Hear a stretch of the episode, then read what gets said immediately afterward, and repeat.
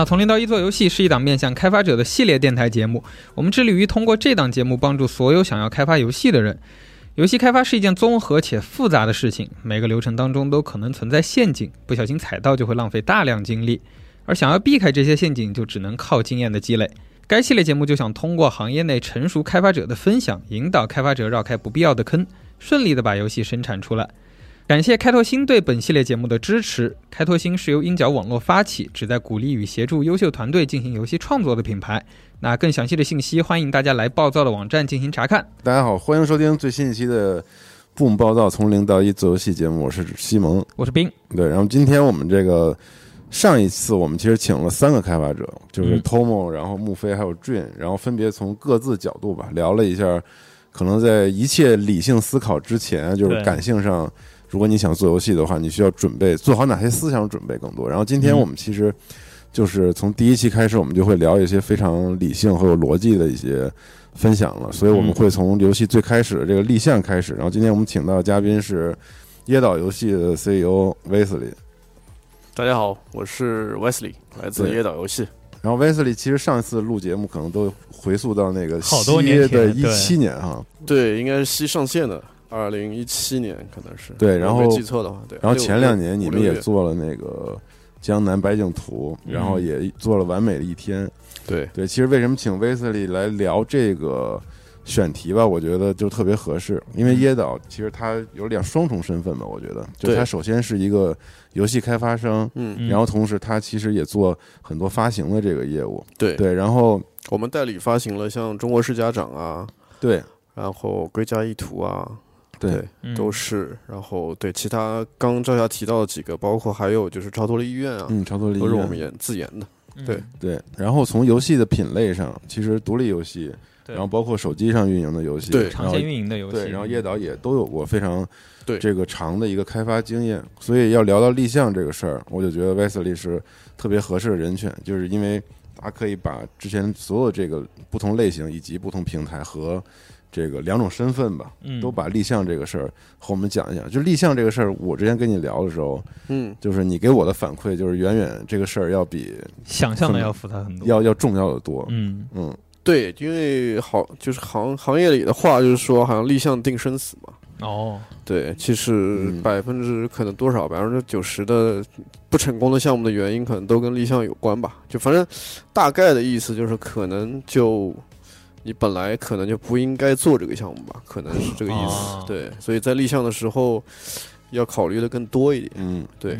当然，今天就是为什么我觉得会有点忐忑来聊这个话题呢？虽然我们做的游戏的确挺多的，而且呢，我们失败的项目就更多了。我们有一些项目可能没发出来。嗯嗯。对，所以可能失败的项目也很多，但。即使是这样，我们自己觉得对于这个话题也是很有挑战性。嗯，就可能把握度也不够，因为我们越就是感觉上在创作这个领域吧，就是知道的知道的越多，之后反而知道自己越不知道，越未知的世界越多。对，所以也就是说，就是说我们在立项的过程中，反而会有一些犹豫了，反而会有更多要考虑很多东西。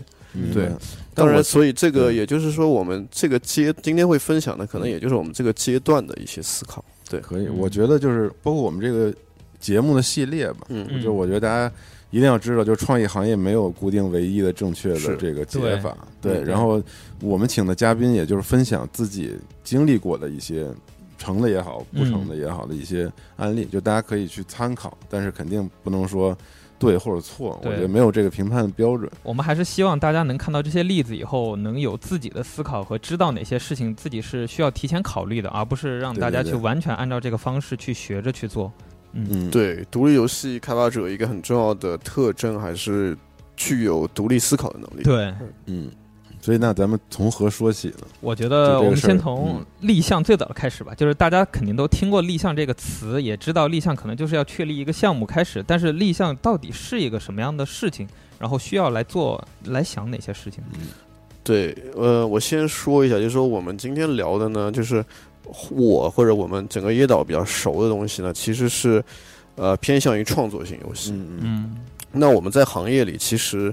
有一部分游戏就是，呃，比方说我们会更多的叫它，比方山寨型游戏，它其实跟创作性游戏是不太一样，会有一些不太一样。所以哦呃，就是你照着一个东西去做，跟你从头去创作一个东西其实是不太一样所以嗯那块我们其实也不是也没有任何谁高谁低的问题，就只是说那块东西我们不太我不太了解，所以也不会讲太多。所以我今天主要讲的还是跟创作性游戏有关嗯，有关的，就是你你基本上是从一个自己的想法开始嗯，去构建，最终变成一个可以上线的产品的这个对这个这个立项的过程，就怎么去确定这个 idea 可以被做成一个游戏的这个过程。嗯我我基本上会讲这个，因为我我们的认知就是说，它是需要一个过程的，它不是说我的 idea 一出来你就确定它是一个好的 idea 或者不好的 idea，因为大多数就或者说你想过的、你筛选过的 idea，你觉得有个很好的 idea，跟别人一说，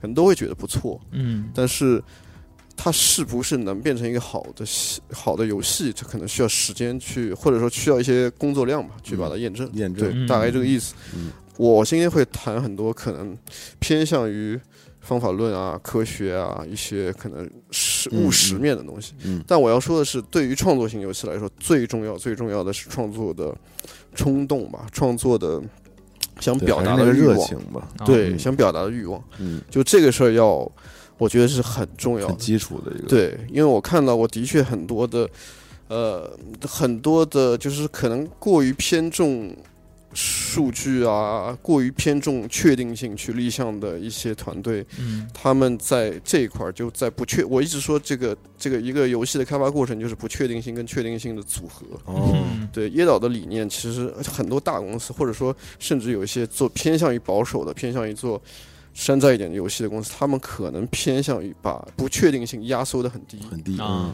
嗯，就但尽可能控制变量，让它对变对对得少一些，对，对。他基本上，比方说去照着，就是为这就是为什么过去的过去几过去就五五六年前吧，中国游戏行业有很多游戏它是照着别人做，对他可能嗯。连 UI 啊，连图标都不去改，嗯。因为它不想有变化。对，对，但是椰岛的理念或者我们我的理念就是说，觉得我们不应该去创作过程中去排挤这些不确定性，嗯。不应该完全排挤，哦不应该把它压到零。就我们应该保持它可控，就可能把把它保持在三十或者四十、啊，就就是心态上也要啊接受这个变量？对嗯。对对，它我们需就是任何的创作需要这个东西，需对对要一个不确定性，需要一个火花存在。嗯，也就是说，创作最初的时候，我觉得这个东西要有，哦，嗯你不能不能杀死它，对，就比方说我们就就在这个阶段比较容易犯的错误，或者说我们也想过这个想法，就很很粗浅的，就是大家就是大家的想法很粗浅的，就是说咱们看一下，就今天的 Steam 排行榜、App Store 排行榜上最流行的五十款游戏，嗯。咱们把它扒下来分析一遍，这个其实没有问题，就包括很多大的公司会做调研啊，嗯做品类地图啊，嗯干的都这个事儿。对，但是如果我们做一个创作型游戏，完全去这样去看，它会就是就损失了我说那个不确定性。嗯，你就觉得就只剩下那几个卖座的品类的东西，就剩下的只能是靠这菜的感觉对对了，山寨游戏，对你基本上你分析完了，你就是一个二次元开放世界。然后我们一看，我们这个开发组就三个人，嗯然后就怎么做这个事儿，就变成一个挑战了。就最后就变成二次元卡牌了。对对对，所以我先说，就是创作冲动一定要有，嗯要有自己想表达的东西。然后保存那个火种，对，那个是火种，那个是火种，对，要有。嗯好不好？就在创作过程中，而且很很有可能各种人、各种声音、各种发行商、各种投资商，你的团队小伙伴，他可能会提出质疑，但是这部分我们看，那就尽可能的去不要让它占比太多，但是要有，就这样。嗯我的想法是这样，嗯对，嗯嗯，那后面呢？就就这个，因为很多其实，比如从我们 Boom 里面出来的游戏啊，嗯，就包括一些 Game Jam 和独立开发者，嗯其实它就大多就这个素质是不缺的，就，基本上他们想去做的特别时候，好，嗯，呃，都是因为有了这个，所以才有了自己可能早期很早期的原型和 demo。嗯，对，嗯，是对。但这个这时候的 demo 是否能够看到未来，或者说我们拿什么阶段呢就去评估它？，对，它是怎么评估？这应该就是后续比较理性化的第一个阶段了。嗯，对对，我在这块呢，我其实呃，我的大致的想法，或者说我们的一个思考的框架，呃，我认为就是做做一个原创游戏从从零到一的过程，它其实很像是一个一个创业公司从零到一的过程。嗯，就是我们做游戏很困难，就它跟那个它跟那个做一个公司一样困难。嗯但是嗯但是你看，像一些大的企业家，他们做公司，他可能十几二十年，可能只做一到两家公司。嗯但我们作为一个游戏创作者，很可能在十年内要做两三款游戏，或者二十年内要做三四款游戏。嗯就我们基本上每次就是假设不是做一个产品的续作，基本上每次都是从零到一的过程。嗯所以这个过程呢，我自己是觉得很像是创业的过程。那这个过程我们可以参考的一些思考的体系，我是参考了精益创业的一些方法。哦，对，精益创业的方法有一个方法论里有一个叫精益画布的东西，叫 Lean Canvas，Lean 就 L E A N Lean Canvas，、嗯。这样一个东西，它其实会提出一些非常基本的问题，它会拷问这个创业者，他的这个产品，他要创办的这个公司的这第一个产品，嗯到底对于这个世界来说，它有什么价值？它能不能成？哦 所以我就借用这些问题，对我就借用这个框架来问我们自己的游戏。嗯你做这样一个游戏，有有有有，就是它有没有它有没有什么价值？嗯嗯对这个其实就是非常理性，就它是跟就有很多思考在里面。嗯，对。它它都有什么呢？大概。当然，它里面有很多很具体的问题，但我说回来，我们自己想要关注的问题，就大家可以自己去看那个细节，就 Link Canvas 到底是什么东西，嗯，然后精益创业到底是什么东西，我我会参考很多这个方法论，OK，、但实际上回到我们游戏本身，我觉得要回答的第一个问题是跟这个游戏到底好不好玩有关，它是一个游戏设计的问题，就嗯。Gameplay 到底好不好玩，嗯。你你你要去回答这个问题，你不能不能在呃，我们以前犯的一些错误，就是在比较后期的时候才回答这个问题。哦，就是好不好玩这个问题，对，为什么呢？因为有些游戏的结构它比较复杂，嗯啊，它就是比较会类似我先想了题材和要表现的东西，但是没有优先去考虑这个游戏它是不是好玩。对哦，，对对对，就假设说就嗯。就比方说，我们说我们做《完美的一天》的过程，嗯嗯，《完美的一天》这个游戏呢，它的结构其实是就是一天，然后重重复循环的过程。嗯嗯。然后每一天呢，它有一个时间片或者时间卡片，这个时间卡片你要安排你什么时间做什么事。嗯那这样一个东西，我们在早期当然我们有一些验证，我们有，比方说验证的方法，我就顺便提一下，就验证的方法之一，就是我们在没有，因因为因为你要把这个游戏做出来，可能很花时间嘛，嗯，对。所以，我们想要去验证说这个玩法是不是好玩，我们可以用它的纸面原型，用桌游。桌游啊，嗯。对，去买一些卡片来去做一些简单的桌游，去验证说这个嗯。时间片的这个哦。运转机制是不是好玩。嗯。嗯。我们在做完这件事之后，我们觉得还行，但再往前推进的过程中，呃，碰到一个问题，就是我们我们接下来就要做它的电子版，就嗯做成一个真正的游戏，嗯。电子游戏。这个过程中会碰到一个问题是，每一个事件上面，每一个时间片里面需要填充很多的内容。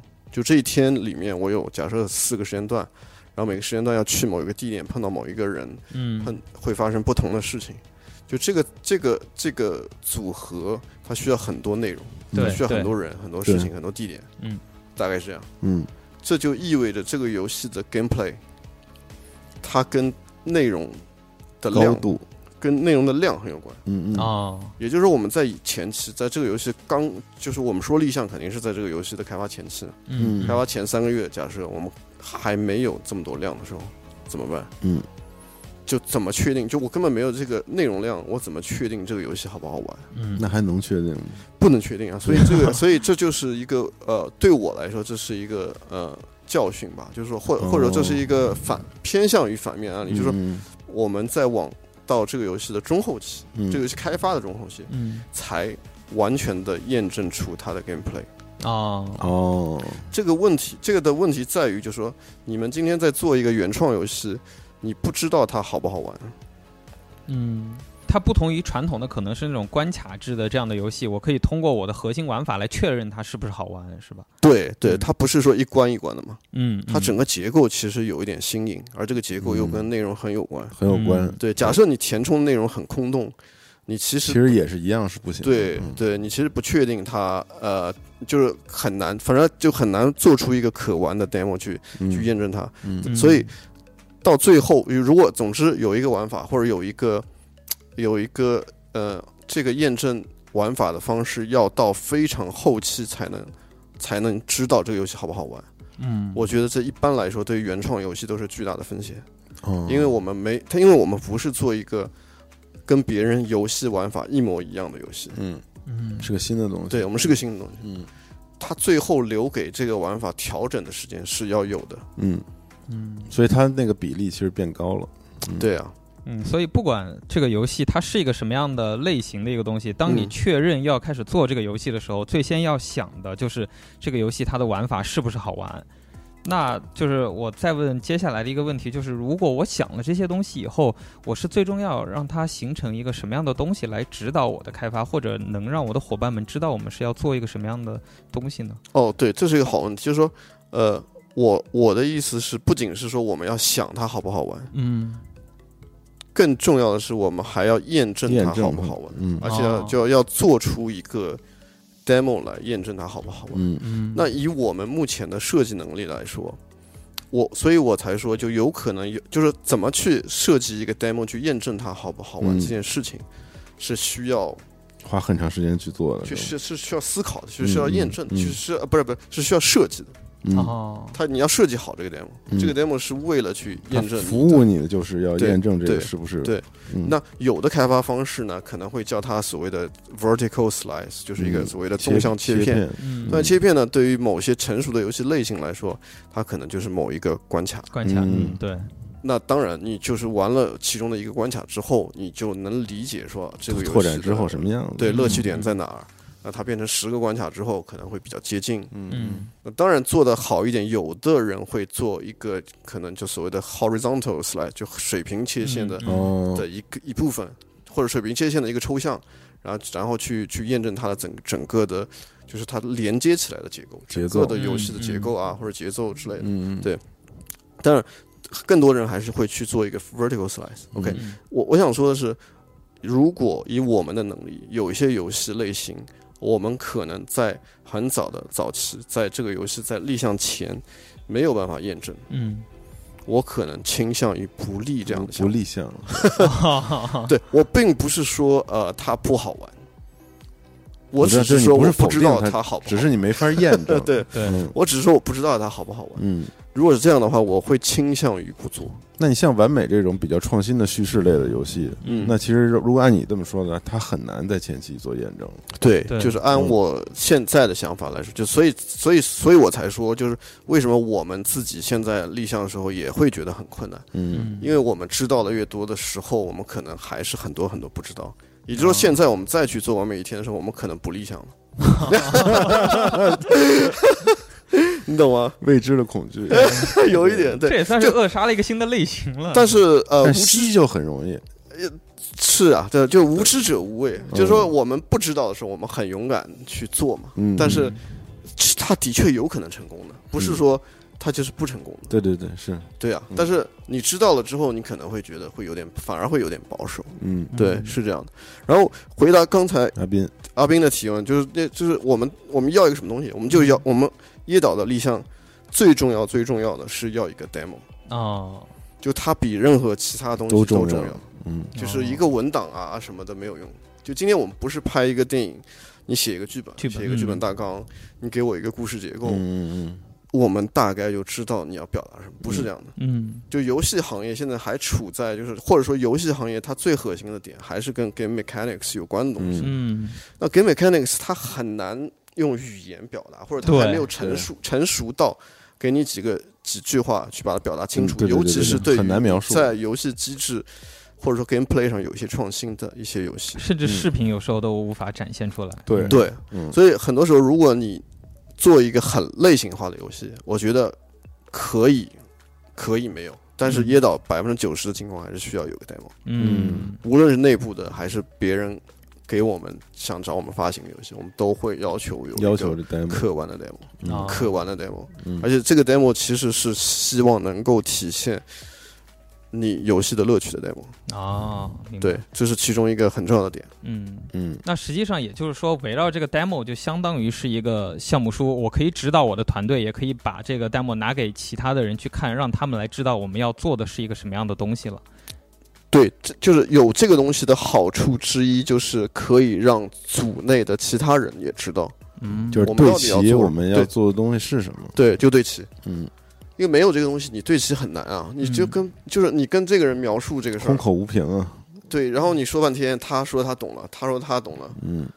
然后你跑过去，可能又又又去找别人，比方说你可能有可能需要找投资人，或者需要找发行商，你又说一遍，哪怕你拿个文档，拿个 PPT 讲，他的误解还是挺多的。对，所以 demo 很关键。嗯对，嗯。就除了做一个呃一个 demo 之外，也有人用一些方法去做一个类似于叫做 mockup video 的东西。嗯。嗯。就做一个视频，就你这游戏还没有做出来，或者还没有完全的做出一个 demo 的时候，假装它玩起来是这样的。对嗯你可能用一些引擎或者用一些动画编辑器去做一个做一个视频。嗯。这种情况一般来说是在美术或者美术的概念先行的情况下，嗯。哦，它会展示一个一个氛围或者玩起来的感觉。嗯然后这个视频的作用呢，它就是也是有好处，我们也用过这方法，就是它是让也是同步，嗯让团队内的所有人知道我们要的是这个东西。哦对然后为就甚至有人就其实陈清汉以前在那个 Journey 的分享。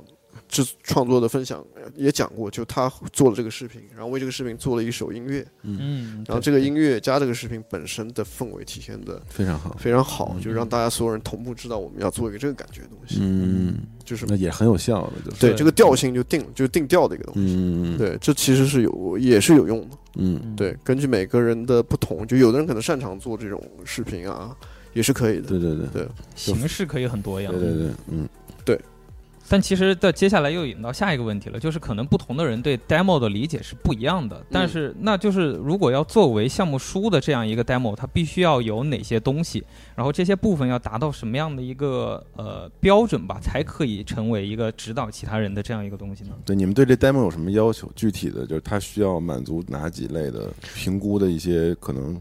对，当然就是对，因为游戏的怎么说呢？游戏的类型很不一样，对，嗯所以所以很难说我对一个 demo 本身有什么一个具体的要求。要求。嗯对嗯呃，我只能就是我那你们评估的维度大概都有什么呀？就是至至少吧，就是我们能够玩起来，能玩，比方说半小时到一小时，嗯至少能玩起来，就能够就不是说你需要开发者坐在你旁边一直跟你说，这是一个重要的点，就是哦你要让一个远程的人，或者你要让对方的盲测，嗯，哦，你不要跟别人说我就是我这怎么怎么想 的？对，就不需就不就是他不需要这样，嗯。就你可当当然，因为我们的不可能说立项只看一，不可能只看一个 demo，我们还会配上别的东西，比方比方说我们还配上一个 PPT，嗯，就你的想法额外想可以在 PPT 也好，嗯，或者文档也好去补充，嗯。嗯。没问题。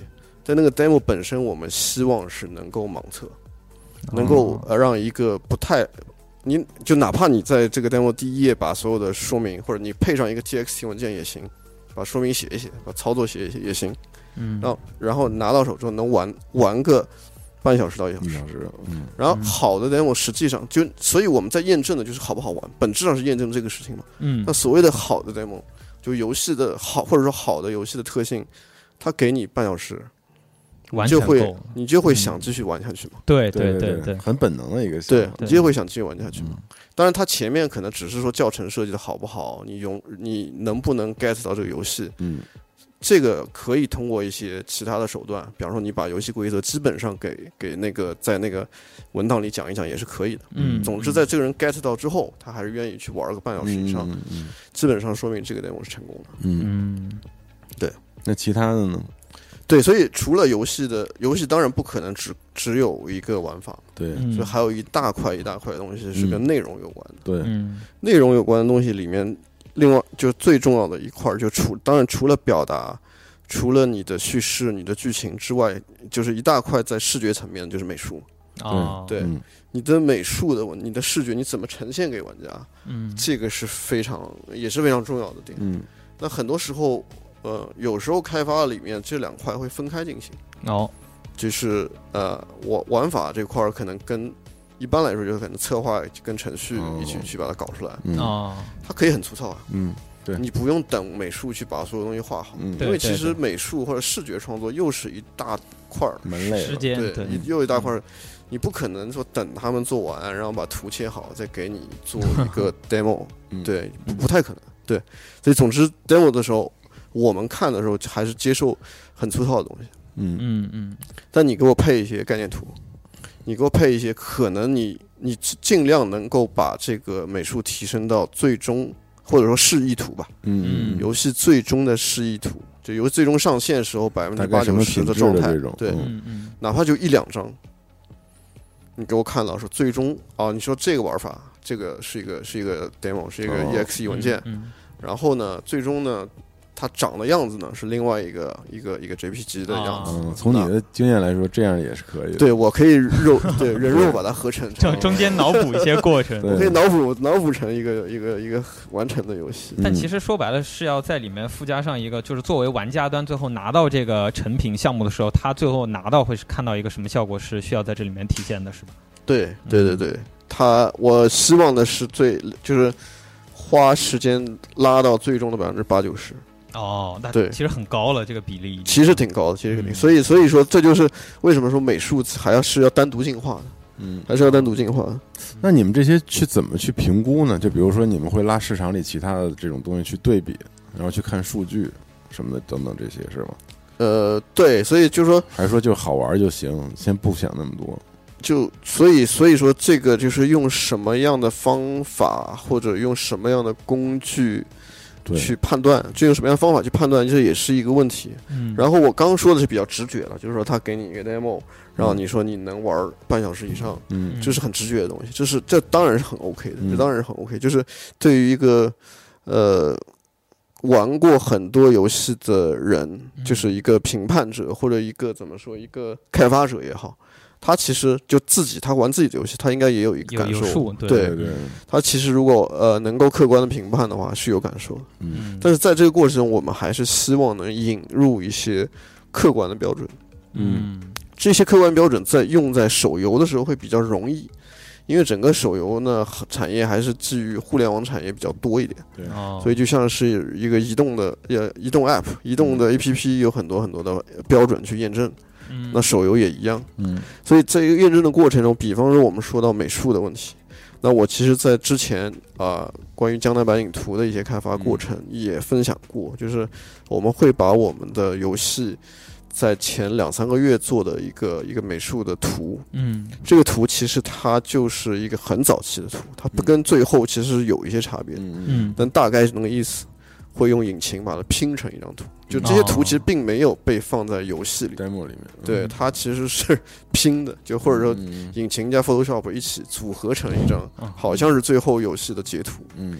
然后会丢到一个呃买量的平台去测试。嗯。哦，对，为什么会丢买量平台测试？是因为实际上因为手游嘛，手游它其实很大一部分的，或者说至少吧三分之一的流量，或者前期至少有一部分的流量来自于这个买量平台，嗯就你可能需要买量或者做广告。嗯嗯那这样的话，你会去呃提前先去验证说你在买量平台上，你这样的美术风格获得一个流量的成本，获得一个点击或者获得一个下载的成本是多少？？嗯哦，对那这个数据如果如果测试过的话，你其实大概心里会有一个底。嗯，嗯。就有数了，知道对知道大家会点，对，嗯。但我想说的是，这样的方法它只是一个方法之一。嗯。嗯。那我们用这个方法，也就是其实，在很很早期，我们在一四一五年在做《决战喵星》开始，就不断在学一些海外的，他他们怎么做，就 Supercell 啊，什么什么嗯都会，就是硅谷的很多创业公司啊，中国很多创业公司都会嗯。做这种吸量测试。嗯。但是我想说的是，就我们这套方法是跟很多手游公司学的嘛，但我想说的是，这个验证的方法它不是说固定的，嗯它其实是个思维。就你今天假设做了一个做了一个游戏的游戏的图标嗯或者游戏的人物设计，嗯你没有所谓的买量平台，你要怎么测试？嗯，你要怎么获得一些反馈，很多开发者可能就是扔到群里给大家看一看。很多独立开发者面临这个问题，就是挺好呀，就是对因为就是我们以前就是这样呀，就放出去给别人看嘛。就给别人看。就最早的时候，就就最简单、最淳朴的方式，嗯，而且很多时候你其实不需要你说一定要有几百个人的群，嗯嗯。你其实你两张图给十个人给十就就周围好友、好朋友或者看看，十个好友或者朋友圈一发，你其实就够了，对，因为你看出那个一般来说倾向性是很明显的，嗯，就嗯百分之七十的人都觉得某一个好是很很很容易很大概率出现的点，哎，嗯。我记得后来好像还做过那样的测试，就是目前市面上火的那些二次元手游，他们用的图标都是什么类型的人，然后脸照着什么样的角度摆，其实可能都有过这样的类型的统计。嗯对啊对啊，是有可能是有可能。嗯。对啊，所以总之就是这是一个验证的方式，包括设，就是我刚刚说的是美术的验证嘛。嗯，那前面其实说那个玩法，玩法，玩法验证呢，其实手游是要测留存的，嗯测它的次流，所以手游的一个很重要的。呃，理念就是像我刚刚说精益创业里的一个概念，叫做 MVP，就最小可行产品。嗯，哦，（Minimum Viable Product）。嗯。嗯就是这样一个东西。然后就是做一个 demo 嘛，反正也就是做一个可行 demo，然后这个 demo 丢出去测一下留存，嗯，也就是说你做一个七天的可手游的七天可玩内容，因为它是比较碎片化，每天可能玩个十几分钟，嗯嗯。你连在一起也就一个多小时的呃内容，嗯。然后可能丢出去看一下它的留存。嗯。那我认为就是次流基本上代表了这个游戏的核心玩法是不是受玩家喜欢。哦，因为一个玩家第一天，你第你下载一个手游第一天，你肯定基本上教程打过了，然后嗯升级升到五六级，假设嗯。或者打了个三十分钟、二十分钟，第二天还愿意回来，就说明你的游戏本身是有吸引力有道理，嗯。对所以次流在我看来就是在回答你的核心玩法到底好不好玩这个问题。问题，嗯是，但听起来就是这两个部分都好像是在收集目标用户的这些感想的，嗯是不是？也就是说，呃，在这个项目书里面或者在这个体现的里面，很重要的一点就是我要呃很清楚的描述出来，我要把这个游戏做给什么样的人去玩呢？对，但我还想补充个问题，你说。嗯就比如说西和完美一天，你们怎么做这两个的？这是个好问题，就是对我们来说，就是因为它没有买量的可对啊能性，，对对啊，对啊，嗯，这是一个超级，就这是一个问题，这是一个挑战，就是嗯。单机游戏怎么验证？对，嗯对对，嗯，对我们来说，它一直是一个问题。其实，呃呃，我们的我们的方法是这样的，就是它一定就它不会像手游那么容易验证，是我不得不这样承认。嗯嗯嗯对。对。但是呢，相对来说，现在的验证方法也很多。就其中一个是我们放一个 demo 公开给大家玩，嗯嗯，啊，收集现在 Steam 上也支持公开的试玩，嗯。也支持 playtest，嗯。嗯。就公开的 playtest 也支持。嗯。然后这些这些，但但是就这就是对于我们已经有一定游戏的发行量，或者说有有发行过不少游戏的，我们可以做一些游戏之间的横向对比。嗯，就假设这个 demo 发出去之后，它获得的呃 wish list 数量有多少？嗯，哦，那 wish list 可以作为一个评估，对，嗯就代表说这个游戏本身的呃。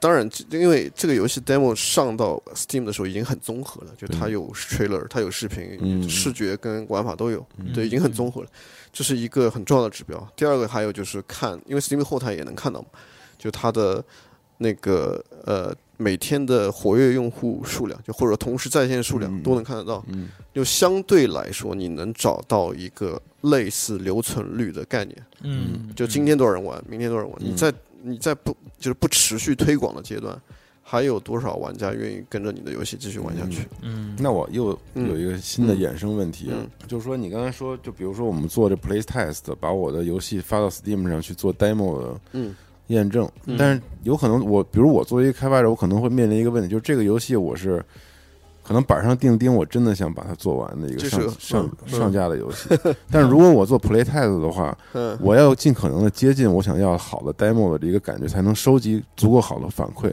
但在宣传的角度、PR 的角度来说嗯，如果这时候放太好 demo 上去，嗯。它对我未来无论做 EA 还是做完整版来说，它应该还是一个很需要很慎重考虑的一个事儿吧。嗯。哦，如果你从宣发的角度来看呢，我的考虑是说这个呃，它跟 EA 它它内容要很少，嗯。它内容要很少。嗯。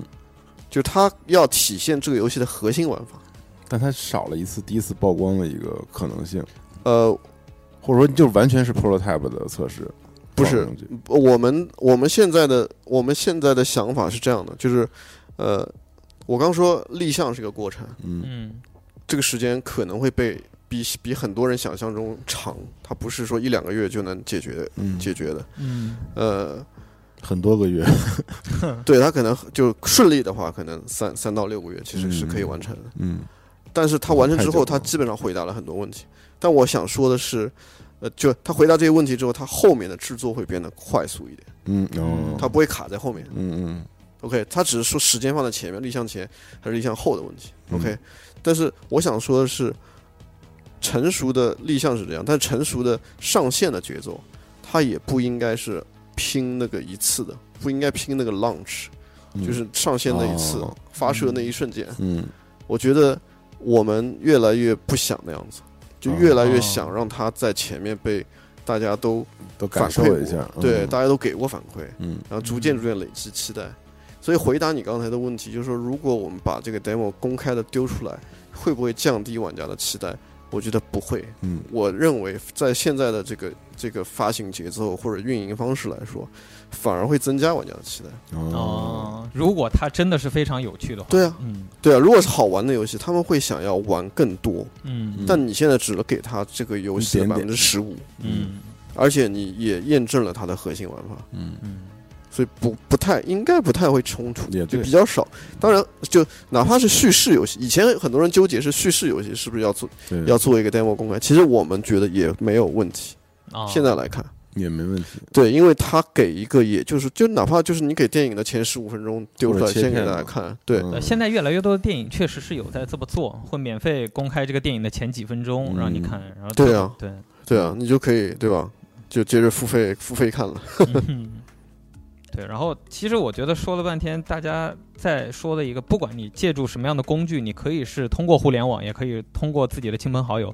第一步就是一定要经过确认的这个玩法要足够有趣，你才能把它嗯作为你这个项目的开始。嗯然后进一步就是所有的事情都要经过验证，嗯来确保它是足够好，可以成为一个项目的。对，嗯呃，我说的对我说的这个就，但是回到刚才，其实赵夏提到提到的问题里面有一个点，嗯是是很有很有趣的，就是呃，我我刚提到的这些所谓的立项过程中的验证，它需要就整个开发组嗯，达成一致，嗯。对，就是我们要认可我们想要验证。哦。嗯就如果刚刚赵夏赵夏提到有一种情况，这种情你说立况其实项有一个目标和功能，就是要做这件事儿，是吧？我的意思还是说大家先同步好了之后，我再做立项？我的意思是，大家要形成一个共识，就是我们要确定这个事能不能做。嗯，哦，就刚才赵夏提到的一个情况是很常见的，就是我们已经确定了这个事要做。嗯，嗯赵夏说，我们这个游戏就是要做成这样一定，要做，嗯嗯我们肯定要做了。嗯我们今天就一定要做一个，比方说中国股份平台条约了。然后你后面再做很多我刚说的所谓验证不验证的问题，对于开发者来说会有点拧巴。哦他会觉得我都定好了，为什么对，为什么要？改呢？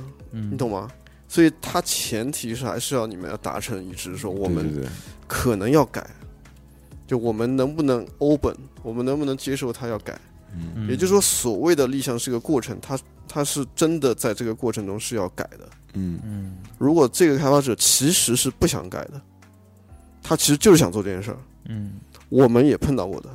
我们建建议是可以不用验证那么多次，不用一定要按照今天今天 Wesley 说的这套方法论走一遍，嗯其实不一定。就他真的不觉得这个美术可以需要改，啊，他觉得这美术最好看。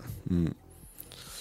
对于单机游戏来说，我们是能接受的；对于一个在 Steam 上发行的游戏，我们是是可以能接受。对于一个手游来说，我们会有点不太能接受，因为手游的确有一大部分是要接受来自买量买量平台的洗礼和考验，啊。你知道吗？就是嗯。这是挑战，但单机来说还好一点，嗯。会不会这跟也是跟这个单机游戏可能更多的是买断制有关？有关呀，有关。嗯。对它不特就是它不太不那么敏感，对于对于用户的点击没那么敏感，嗯，对嗯是这样的嗯。但是这个时间点就说回来，就可能那个用户群的问题。嗯对，之前那个阿斌也提到，目标用户，为什么说这个？就我刚刚说了，游戏的设计啊，游戏美术啊，那这个东西产产品本身的问题。然后你做这个游戏到底要，就是一开始先想，就产品和目标用户其实基本上是同时，就就好的设计是同时出现的，但是嗯大多数情况下，我们还是会先产品，会先想，嗯，就因为我们毕竟是个内容创作行业嘛。嗯。会先想这个东西，想做一个什么东西，对，然后我们会想一想，好好想一想，你这个游戏到底想给谁玩，这很重要。嗯，但这件事情我知道很多很多独立开发者不太这样思考，嗯。对很多很多商业的公司、成熟的公司会在这个事情上想很多很多。嗯独立开发者很多时候会说，这个事情能不能交给发行去考虑？啊，嗯但这个事情，你你你们你们就是，我觉得我接触过还蛮多这样的，或者我们早期也这样想过，就不太思考这件事，到底用户群所谓的目标用户是谁，嗯，确实会有，就是而且也不知道怎么想这个事儿。嗯对，很多独立的开发者在把这个东西，他把这个成品做出来的时候，他会觉得是用来满足自己的。对。但是，一旦这个东西成为一个项目的时候，你可能一定要想着他要推给别人玩。嗯也有很多人会觉得电子游戏只有给更多的玩家玩到了以后，他才是真正的算做完了。是嗯是，我我觉得就是我们做游戏的创作者去为自己做游戏这件事本身没有任何问题，其实没有任何问题。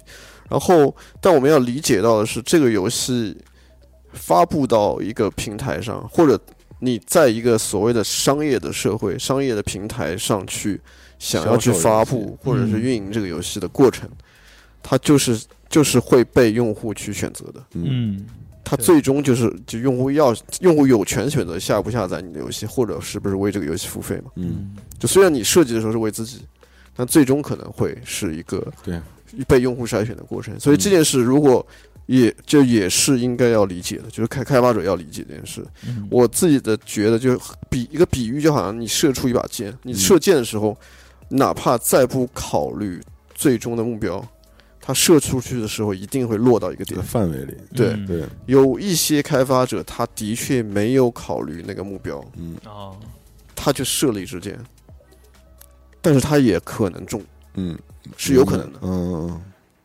但被但是他在中的可能性，你想一想就很小嗯，嘛，低嘛，嗯对。对嗯，但是是有可能的。嗯。所以我们一般还是建议，就是在射的时候先考虑一下那个目标。嗯。嗯对，而且我想说，就是其实我们说过去五六年、六七年，上海的游戏圈嗯。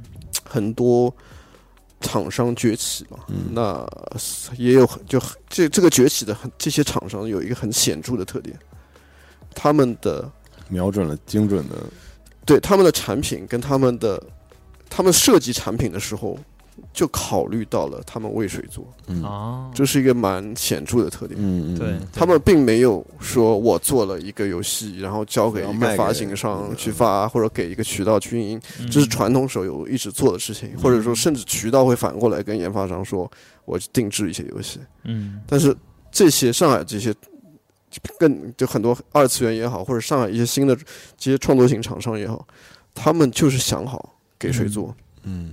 他们觉得他们需要什么，那那些用户需要什么，他们就是为他们做。而且最好的情况实际上是，这个创作者、这个主策、这个设计者、这个制作人，就是这个用户群中的一部分，本身他自己也玩儿，对嗯。这就是最好的情况。嗯，哎，那嗯。我有个问题，就是这个目标人群对他们的划分和定义要精确到什么程度呢？就比如他是一个什么样的二次元等等等等，应该就是我们要做的那种用户画像分析吧，差不多年龄、城市、差不多消费对习惯、对，性别比例，这差不多，嗯就这些事儿，其实很多很多行业都有。嗯就是做一个，你今天做一个餐巾纸，其实它也有它的它的目标。但游戏可能更垂一点，比如二次元门类，它因为有些非常具体的讲究，是对不是做这种大类调研能做出来的，嗯对还是需要懂。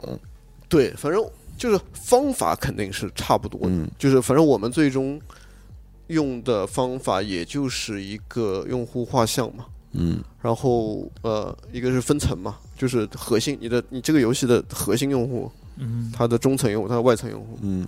然后它呃这个用户，呃，另外我们我们有时候会做一个呃具体的用户，就是把把你的游戏假设体现到一个核心用户，嗯。这个核心用户他到底是个什么样的人？哦我们能把它定义出来。以前我们会用这个方式，就描述一个很具体的人的样子，是吧就他每天最好先干什么，然后以及他什么职业这种。其，实最好的情况是你能找到这个人，嗯你，直接能找到他，跟他对话。嗯嗯就而且这个人，当然这个人如果是你自己是最好的，但是你自己还不不完全够嘛，所以你最好能找到一个这样的人。嗯，就他真实的存在的这样。对，而且你能跟他对话。嗯，哦，这个其实，在精益创业里面，就是在前期要做一个访谈，特别重要，深你要对你要找到你的核心用户，跟他访谈。嗯 OK，这件事很重要。呃，就就是你能你你在跟他沟通过程中，你会得到很多很多的你本来想不到的东西。嗯那我又出现一个问题嗯了，嗯就是感觉你刚才说的那个，无论是《江南百景图》还是《完美一天》，嗯咱就说这俩游戏啊，嗯都不是那种有特别确切目标群体的。嗯，那你们怎么想的？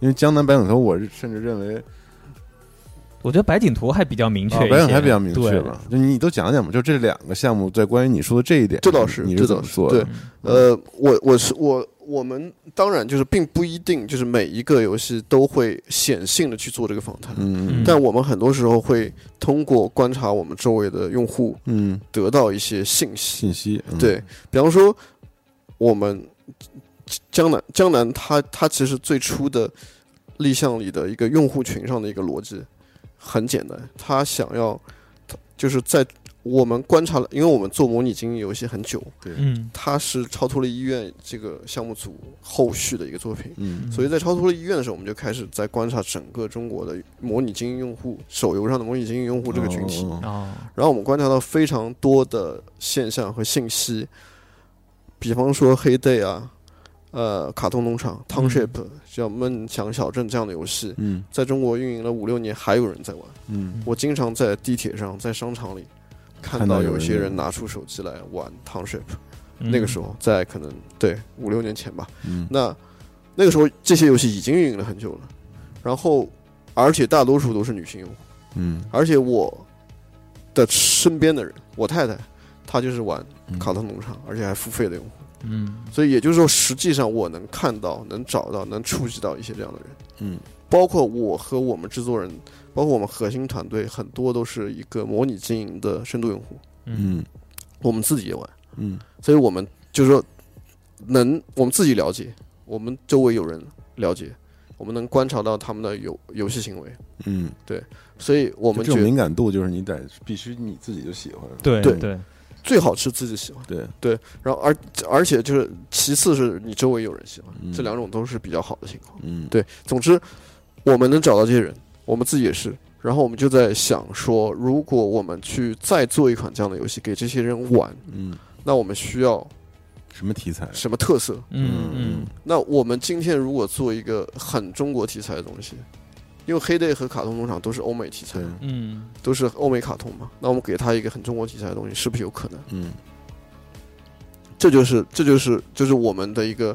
基于用户层面的一些基于用户和产品层面的一些观察和思考。，嗯对我们觉得它上线前最就它能够替代这些这些游戏在中国市场的地位就行了。嗯哦，我们也没有说在这个世界上要把这两个游戏干掉，嗯只不过觉得在中国市场上，我们做一个玩法不比它差的，嗯。然后我们题材还跟接接中国地气的一个游戏，可能有机会。嗯。嗯，所以用户层面思考是这样的。嗯但是我前面也说了，还要有一大块是创作层面的冲动，对对对，那个时候跟这个时候其实是，呃，就是平行。互相的，对对，同时在进行的，就是我们正好有几个 idea，那个时候就嗯包括有一个很喜欢这个，很想做这个，包括有一个就江南江南江南江南这一带的这种感觉的一个嗯模拟经营，然后就是就是就那时候有这样一个 idea，当然还有一些 idea，比方说什么废土啊什么都有，嗯。哦。对，其实有好几个，还有其他的嗯。美食啊什么都有，对。嗯所以这几个都尝试了之后，才觉得这个可能可以做。嗯，对，完当然美完美一天，完美一天的思考，其实当时它是是完美一天的所谓的逐步验证的过程是这样，它最初的时候我们。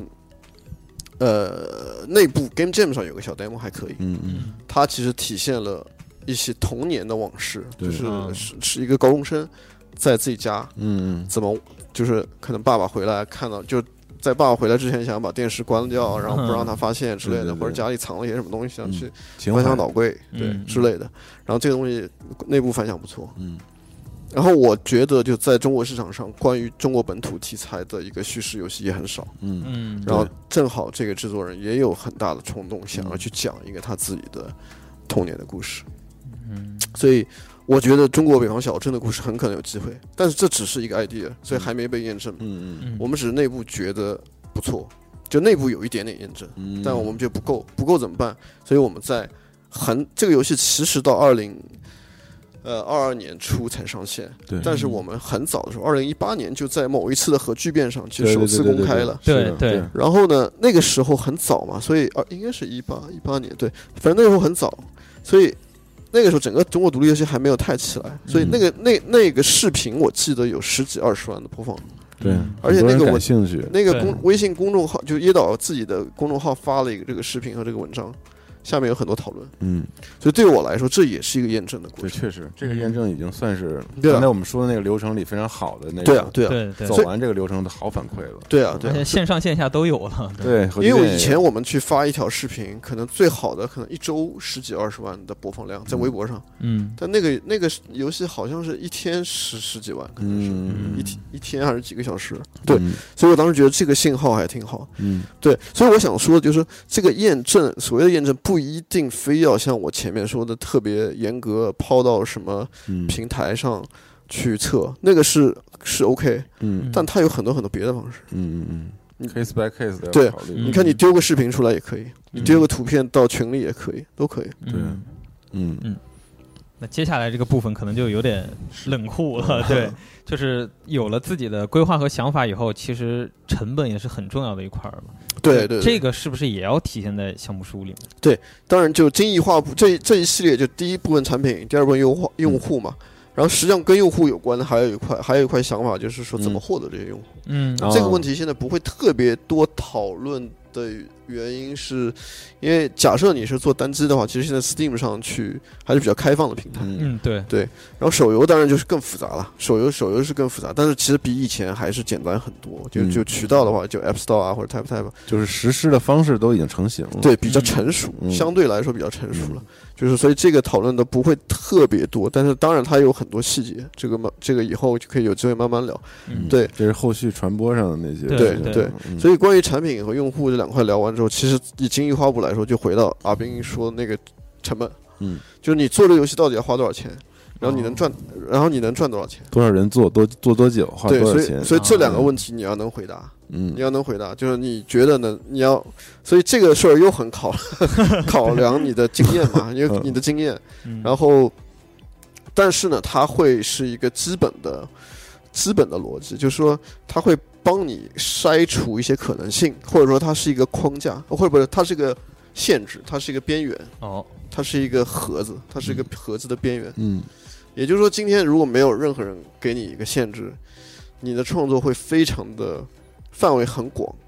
这其实是当然是好事，但嗯其实这很难，嗯这反而是难的。嗯就是我今天坐下来，就是我们又一又坐下来，又又一一看又聊说要做一个二次元开放世界，嗯又但是又做不了，对，所以就很纠结。但如果今天有人告诉你没有没有二次元开放世界，你就给你一百万。嗯，今天命题一百万，对，嗯，我们三个人做什么？做什么？嗯就就你就可以在这个范围内，在这个 box 里面去想说有没有机会的东西，嗯有没有机会的东西。嗯 OK，但如果这个范围内你觉得根本就没有，你可能这个项目也可以不做。哦所以它是一个反向的 check 了，哦它是一个反向的也。可以看一些其他同类案例吧，对比如说他们的销量，然后他们多长时间，多少嗯花了多少钱这种嗯参考这这。个销量就属于这个收益的预估了。对对，但它跟成本也高度相关嘛，我觉得，因相为它关相关。你判断了它可能的收益，你才能判断我要花多少精力去达到这个目的吧。我觉得对对对，嗯这是一个，这是对这两个一定是同时考虑的，这一定是同时考虑的。嗯比方说，嗯，收益来收益预估呢，就是，呃，以以以单机游戏、以 Steam 游戏来说，其实现在有很多，呃，就是有很多公开数据在在 Steam 啊或者 Steam 对对。对 DB 上啊，嗯。就有很多可以参考的。那对我们来说，今天咱们坐在这儿只花一分钟时间讲解说怎么做销量预估，嗯咱们说就是 Steam 的评那个叫什么评论数量，呃，每个游戏都有个评论数量，对对对。你乘个比方说三十到八十之间，对，大概就是它的销量范围，嗯。就大概能估出来这个游戏概率吧。对对这个游戏能卖多少份。嗯嗯那如果你上线前不是你你在立项前，你的游戏，假设你要做一个叙事游戏，你可能大概要看一看其他的叙事游戏到一个什么销量到一个什么对，程估度，估计一下，对对，嗯。所以你的收益能做出来之后，你反向的可以推导说你的这个开发，假设你这个游戏的大多数的销量在三百到五百万的收收入，嗯。嗯就是可能对，或者十万二十万的这个销量范围内的话，那你的开发成本就不能超过这个值。嗯。对。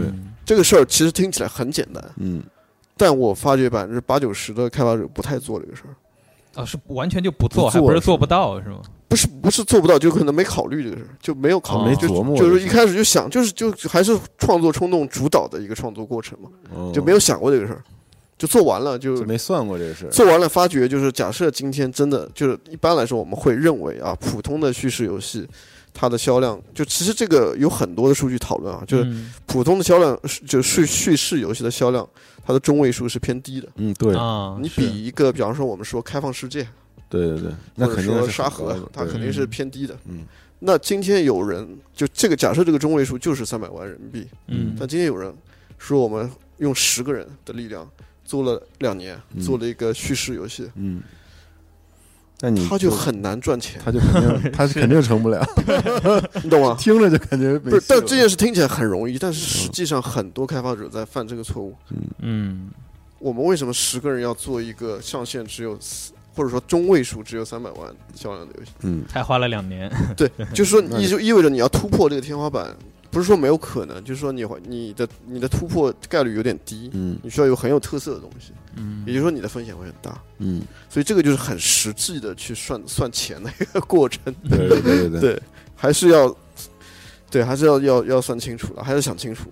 对。对，必须 cover 了成本嘛，对，对，呃，我我同时要说一点，就是说有经验的开发者，他会根据这件事情会调整自己的开发的嗯过程，或者、或者说他的制制作或者创作方法。嗯嗯就比方说，我说举个比较成功的例子来说，就是《江南百景图》这个嗯游戏，它其实除了是一个模拟经营之外，它还加入了很多抽卡的元素。这些抽卡元素需要在游戏制作上或者说美术制作上做很多例会，嗯嗯，很多人物例会。嗯，对我们通常认为，一个二次元游戏，就或者说一个抽卡游戏吧，假设是一个二次元的抽卡游戏，它的一张例会可能要八千到一万，在在那个时代，在很几年前吧，嗯，嗯。可能现在不知道，现在可能你说价格是吧？，对，八千到一万块人民币去外包一个画师，好的画师来做，嗯。可能现在更贵吧。嗯。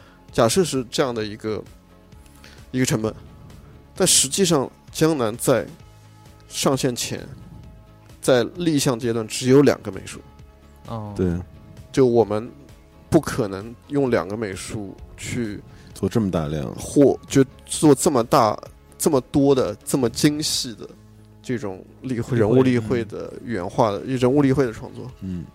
我们当时就觉，就我我跟团队的沟通说，我们可以招人，但实际上我们也觉得，就是我们也不可能很快的招到这么多人。嗯。他上线前也就只有四个美术，嗯。所以我们有了这个 box，有了这个限制之后，我们就反过来想，有没有可能就两个美术我们把它做出来？哦，所以我们就只能采取比较简单的创创作这个例会的方式。嗯但是他又要卖钱，怎么办？他要更风格化，嗯，他有特色。风格化，嗯，我们要让每个人物，或者说他呃，除了风格化之外，每个人物要吸引人的话，他要变得怎么说？他要变得更更不一样，他要更活灵活现。嗯嗯，我们不能靠大量的细节去吸引人的话，嗯我们有没有可能靠它的生动，它这部分去吸引人？嗯。嗯所以它会，我的意思是，它的成本的思考会反过来吸，就改变我们的开发，对，嗯只指导我们的创作方式。嗯。嗯。就如果我们一开始就是我们要对标明明日方舟做一个很细的例会，嗯。也不是不行。很多人其实会这样选，但问题是，它在成本层面它就是 cover 不住的。，cover 不住，嗯。嗯，对啊，所以是所以现实的考量嘛，就是算账，对，嗯所以在那个层面，我们在初期的时候如果有这个考量，我们在前面的呃美术的制作探索的时候，就应该要要要那个要找到好的方式。嗯，嗯，对，其实都是互相相辅相成的。对，嗯，而且这个也更大几率，其实呃关系到你后面，比如说我们后面会聊到，比如说发行和投资嗯对等等，跟这个成本和立项评估高度相关。嗯。对啊，，对啊，对对啊，对啊，是这样的。因为你即使在立项阶段不去做这些事儿，你到了对你到了嗯。发行阶段或者到了投资阶段，其实发行商、投资人都会帮你去做这个事儿，他们嗯他们肯定会算钱嘛。嗯，但最好最嗯好是不要就自己完全不想，直接说我将来把这个甩给发行商，其实是不好的，是吧？对啊，对啊，对啊，因为说白了就是目标用户也好，成本也好，收益也好，最好就是最了解你游戏的人还是你自己。嗯其实你自己能够找到目标用户，比实际上比发行商找到更靠谱。嗯发行商很多时候并不会很仔细，不并不会像你这么了解你的游戏。嗯，说白了嗯，对而且呃，成本和收益这些问题，如果跑跑到最后，跑到发行和投资阶段去聊，你会发觉非常的可变化的空间会很少。嗯，假设你今天真的花了三百万去制作一个销量上限只有三百万、收益上限只有三百万的游戏，你可能会就是投资人不可能投这样的游戏，对。嗯他投一百投投一百万进去拿回来一百万，嗯。他就没有，其实收益是比较低的，嗯，甚至还有亏的风险。嗯。确实，嗯，那最后一个部分就是，假设我们之前已经有了一个详细的一个呃项目书，也有了一个可以操作的 demo 了，那是不是我之后在生产的这个过程中，就要严格的执行我们之前立下来的这些方向？然后它需要多严格的去照着这个方向去进行呢？它还有没有可变的这个空间你？刚你之前跟我打电话说的，嗯就是你发现项目做的不顺的时候，可能是不是这项目的定位和立项出问题了？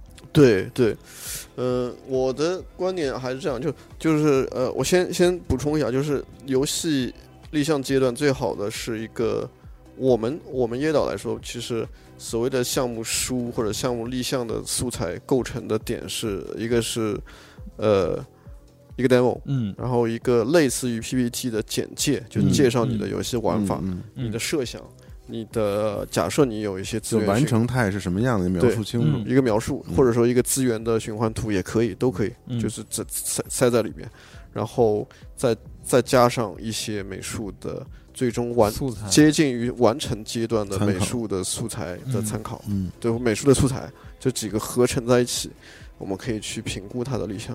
OK，、嗯但有了这一堆东西之后，首先它其实并没有不是一个细节细节到很细节的一个策划案。嗯。就策划案其实可以一边写，可以边写边边开发，嗯，就可以可以慢慢写，因为策划案里面其实有很多很多细节，嗯，它也是需要时间去创作的，是。嗯是需要时间去想，嗯。而且呢，就是它就是一个需要验证的过程，它不一定就是你假设你就是你设想就就五十级应该解锁什么东西，五六十级解锁什么东西，但实际上你自己玩下来觉得这个节奏不对，当然应该改，嗯。嗯这它就是应该改的，它就是应该在这在。哪怕我虽然说在立项立项阶段要回答大多数不确定的问题，我的嗯观点是要回答不确定的问题。嗯但即即使立项完成后，在开发过程中有一些问题还是要改，嗯你明显看到的一些问题还是要改。嗯但是你的创作的方向不是应该，就是应该很难改。首先，因为你已经花了很多时间了，对，而且也不建议修改，因为你其实已经完成这个立项过程了。嗯嗯对不建议大改。当然，如果真的大改，那就另外一回事了，就是说你觉得这个项目做不下去了。对，嗯所以过这个过程中应该去应该去修改。呃，但呃，但我跟赵夏说的那个事情，就是说这个事儿如果在做的做或者在立项的过程，他就觉得很就很多要修改，很多困难，很不顺，对，嗯很不顺利。呃，是也包括他在开发过程中不顺利的话，嗯。很可能就意味着这个事儿对你来说，它太它太困难了，它可能太难了，有可能是这样。哦。你可能正在解决一个很对你来说有点难的问题。嗯。我们所有的创作者都想要挑战，对。嗯、我非常对我非常理解，但我觉得不应该让一个小学生去解决一个嗯大学生的问题吧。嗯。嗯，就我觉得三年级解决一个四年级的问题是 OK 的，四五年级是 OK 但别跳的太多 我们就够一够，我觉得是 OK 的。嗯。但如果这个过程中的挑战特别多，很可能你在解决一个你不擅长的问题，你不就嗯或者你你解决不了的问题。嗯对嗯，这跟每个人的呃状态有关啊。就假设你刚进这个行业，你很多很多问题都不知道。对，假设我看我们也看到很多，就可能项目管理上也比较缺乏经验，那他如果做一个比较大的项目，那就是就是很容易超时。嗯那这个项目如果是一个很小的项目，假设是一个半年一年能完成的项目，嗯，它的这个带带来的这个错误的这个这个这个周期就容错空间其实很就很就就就 OK 的，就是嗯。它可能延期到一年半也 OK。嗯，但如果你今天做一个很大的项目，两三年的项目，一上来就做，这个风险就很大。嗯，嗯。是的。其实我还想再补充一个，就是，嗯，就是但是可能因为我们是零从零到一做游戏的一个主题吧，就大部分可能我们的听众和对这个题材感兴趣，可能都是第一次要做一个想上架游戏的这些人。嗯，对，对，但其实我们也聊了很多的这个已经有了第一款作品的开发者们，嗯，他们就会遇到一个更可怕的问题，就是第二款游戏的立项太可怕了，就是你刚才说的那个，其实，嗯，就是自己第一次可能不怕，然后做了一款游戏上架了，但是这里面所有积累的经验、留存的这些想法等等，都会特别多的延续到第二个游戏的立项，所以嗯我碰到了包括你在内的很多的这些有作品的开发者也是，就第二款游戏的立项真的是特别特别多。可能比第一就是也自己也了解了更多了，就是他会恐惧的东西也会更多。所以我我款的立项，对，但我想说的不是说怎么解决这问题，我只是想给收听这个节目的人说，就是不用考虑太复杂的东西。第一次做的话，不要考虑太也。行，对，是 对，我觉得就还是顺着自己的心。然后我们今天讲到这几点，可能你稍微考虑一下，嗯，但是我觉得别对对对，是的，别，第一款游戏不要太也可以啊过于，对的，理智了。对，而且很多情况下都是你是还没有包袱，别给自己上。对对，比如比如来参加 Boom Game Jam 的很多朋友们，他们在自己开发这个 Jam 游戏的时候是不会有这些东西的。只有当他真正要考虑我是不是要把这个我嗯做的这个小 demo 完整的做成一个大游戏来给其他所有的玩家的时候，才会有这一步。如果只是想要满足于自己的这个创作的欲望的话，就还是不用考虑对对这些。不用考虑对对，我同意，我同意。嗯就是尤其我就这就是为什么你看，就是 Game Jam 也好，我们也一导其实一直很推崇 Game Jam，嗯包括 Boom 也好，我觉得就真的应该是大家就是一个创作的空间要大。嗯就是以前有一句话叫做“创意其实就是就玩的过程就是会产生创意，就是要玩嘛，对对对。就是我们还是要玩起来。嗯，对，所以在这些过程中完全不背上这些包袱都是对的，挺好的。嗯对，当然最后如果你在真的想要商业，呃，就是真的想把它做完之前，你的确可以想一想这些事儿。对对。对。哪怕没有特别好的答案，我觉得能够去做一些思考，可能也是好事儿其。实就是做一些思考。我觉得对对，就这些东西，可能是你想把游戏做完必须要考虑的一些，必须要想的一些对一些事情。对，嗯反正我觉得也对。最后还是再说一下，就是嗯因为这是怎么说呢？嗯、就就是我说的可能都是错的，请大家再再次重重重申。对对，我说的可能都是我们自己的一些小小的一些经验吧。对，嗯反正整个的整个的创作有点像，或者说这这一路就做游戏这一路，很像是一个在一个黑暗的森林里，我们在找一个找一个怎么说，找一个找一个地方，找一个出路，找一个目标。嗯嗯但这个过程中，如果我们呃带上的工具很少，就我们知道的很少。很难生存。对我们很难，但是也可能就摸着摸着也就摸到了，或者在这个嗯过程中，我们逐渐的打造了或者捡到一些工具，然后也能、也能摸到一个地方。嗯对，然后出发前我们能带上很多很多工具，当然就更好。对，是，对，嗯所以总之就希望大家有自己的一个想法，然后也可以再再跟我们讨论一下，大家自己的创作方式有什么不一样，有什么特点，也可以补充给我们。嗯对我我想再补充一个，行对，就刚才我们也说到了，就是就包括椰岛自己做的项目，就是一类是比如说模拟经营类的，嗯嗯，然后比如说我们在独立游戏这一块儿有做过，比如《西》和《完美一天》，就这种都是不同题材的。但不同题材的游戏之间，我觉得立项差异应该也比较大吧，就是他们考虑的很多的点是不一样的，对吧？对，当然就是每不同的题材是还是不太一样，就是当然就是叙事游戏实际上对于它要表达的内容是很注重的，嗯，就是它的内容才是非常关键的嘛。对它到底要嗯表达什么是很还是很重要的，嗯很重要。就所以所以那个东西是要不断的去推敲的，就就有一些游戏可能机制比较重，嗯，就游戏玩玩起来感觉很重要，法比较重对嗯玩玩起来感觉很重要的游戏，还有一些游戏它的叙事的部分很重，对，其实这两种还是有点的确有点不太一样。这就是为什么，比方说叙事比较重的游戏，它可能我刚刚说那种什么 mocap video 啊，嗯，就这种氛围氛围感的嗯东西啊，它的前期能定调定好，是是有意义的，是有意义的。嗯。对，但对于一个一个玩法比较重的游戏来说，它在前期能把玩法跟大家讲清楚，嗯。或者跟能让大家感受到、体会到，这也是重要的。对嗯，其实这两种形式可能适配不一样类型的游戏。对对，对，比如说，你要我说，比如说艾迪芬奇记忆和看火人那一类，就是纯叙事类的步行模拟游戏，嗯其实它也有很高销量的可能性。对对，但是说我如果我们套用刚才的这些方式的话，它没准前期就很难评估，因为它纯是一个走心流和叙事安排的，你需要填充好足够内容才能够感受对一切的对对这么样一对，个。这是一个还蛮值得讨论的点，就是因为椰岛实际上就是我们不就是我们不只是看重游戏机制带来的乐趣，嗯。就我们还有我们还很喜欢、很想表做，也很想嗯。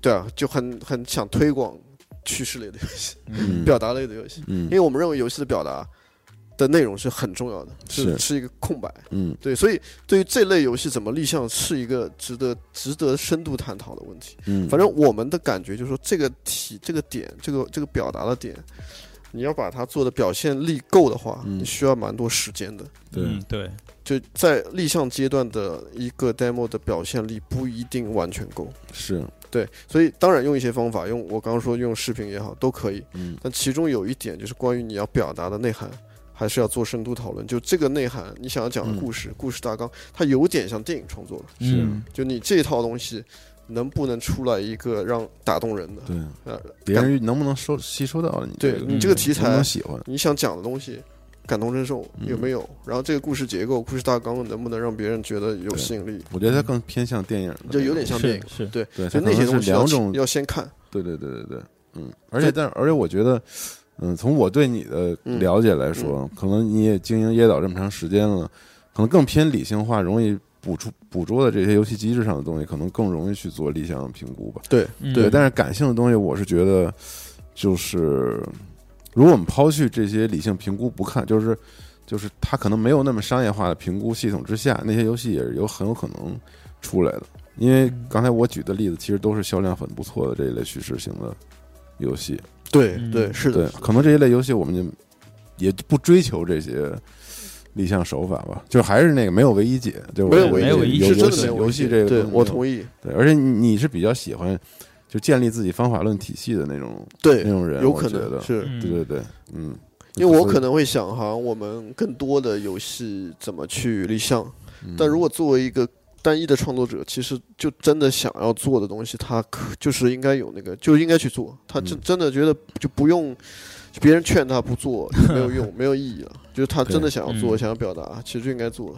对的，因为还是很多好的艺术家，他不完全是是这样子理性思考的产物。没错，对对，对，但他也会收获很好的这个传播和反馈吧嗯反馈吧，嗯对啊，对是这样，是这样。而且，对，而且好的艺术家实际上也有很多是对于就是对于观众是敏感的，也有的。对对对，对，并不是说都是很自我的。嗯，对对，嗯，那咱们今天就呃聊了很多关于立项的一些事情，然后不论是我们说的比较偏理性的这些，呃，你可以建立一些方法论去验证的一些步骤也好，嗯。然后还是一些可能非常重个人表达和艺术性的也好，就是能评估与不能评估，可能他在游戏里面都没有一个固定的对标准。对，然后可能后续的节目我们就会从立项，然后过渡到后面的一个阶段，对，包嗯括下一期我们可能会聊到团队的组建等等相关的事情。对，应该去找什么样的合作伙伴，嗯然后或者什么样的人适合一起合作嗯，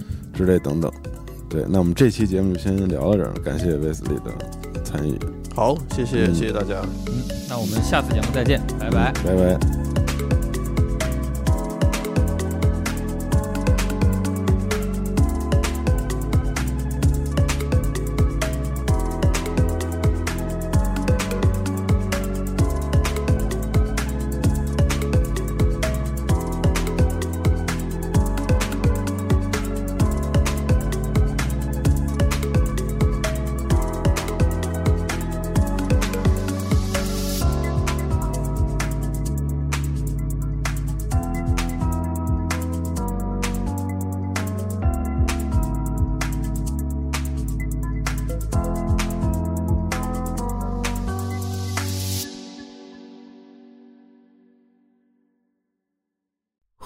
争结束二十年后，人类几近灭亡，世界成为一片废墟，楼房倾塌，森林化为灰烬，遍布辐射尘的地表被各种变异生物占据。